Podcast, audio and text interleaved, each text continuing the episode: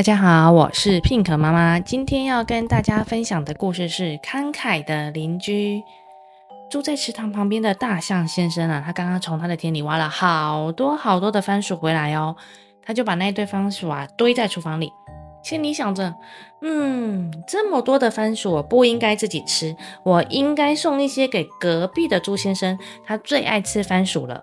于是呢，大象先生便拿出了一个托盘，装了一大盒的番薯，送到了隔壁家去，然后跟猪先生分享。他就跟猪先生说：“猪先生，这是我在田里种的番薯，请你们尝尝看好吗？”哦，猪先生说：“谢谢你，大象先生，我非常喜欢吃番薯。”然后呢，猪先生就收下来了。那他非常高兴啊，就看着那一大盘的番薯，就想说：这么多的番薯，我自己吃太可惜了。嗯，这样好了，我就分一些住在给我隔壁的熊妈妈吧，她也很喜欢吃番薯。猪先生说完，就拿出了一个篮子，装了一半的番薯呢，送到了熊妈妈家。然后呢，他就跟熊妈妈说：这是大象先生送的，请你也尝尝看吧。然后呢，熊妈妈就说：哇，真是太谢谢你了，猪先生。于是呢。他呢，很高兴的收下了这些番薯，可是熊妈妈收下这些番薯之后呢，他又望着那一些番薯就说：“嗯，这么多的番薯我自己吃太可惜了，我就送一部分给隔壁的狸猫太太吧，她也很喜欢吃番薯。”于是呢，熊妈妈便从厨子里呢再拿出了一个盘子，又装了一半的番薯呢，送到了隔壁的狸太太家。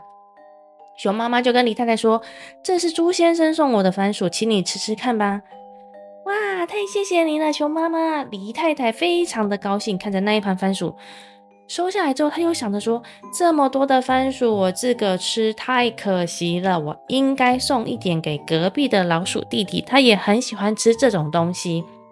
李太太说完呢，就从厨子里拿出了一个小小的盘子，装进了三条番薯。可是呢，李太太又想一想，就说。嗯，老鼠弟弟个子那么小，大概吃不了那么多。如果一次送他太多，可能他也会很困扰。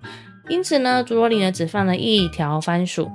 虽然呢、啊、只要一条番薯，可是老鼠弟弟一定会很高兴的。李太太说完呢，就提着只装了一条番薯的竹篓呢，来到了隔壁老鼠弟弟的家。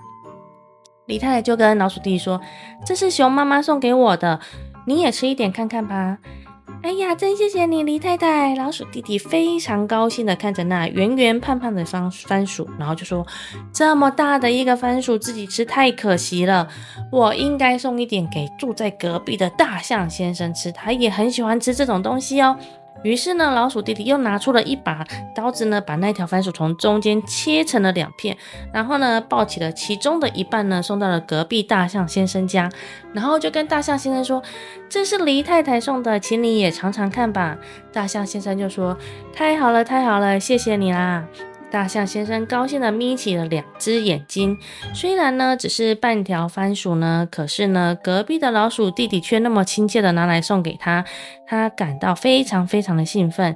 就算这几天里种了很多很多的番薯，小朋友你们一定觉得很奇怪吧？为什么老鼠弟弟的隔壁会是大象先生呢？原来啊，大象先生、猪先生、熊妈妈、狸太太，还有老鼠弟弟呢，都住在同一个圆形池塘的周围，他们的房子都连在一起，所以老鼠弟弟的隔壁是大象先生啊。那呢，因为他们这几个人都很有爱，都很乐于分享东西，所以呢，他们都是每个人彼此心目中的慷慨邻居。他们把他们拿到好的东西呢，都分享给他们的隔壁邻居，分享他们的欢乐跟爱哦。那一天晚上啊，池塘周围的每一间屋子里都传出煮番薯的香味跟满满的人情味哦。我是 Pink 妈妈，我们下次见，拜拜。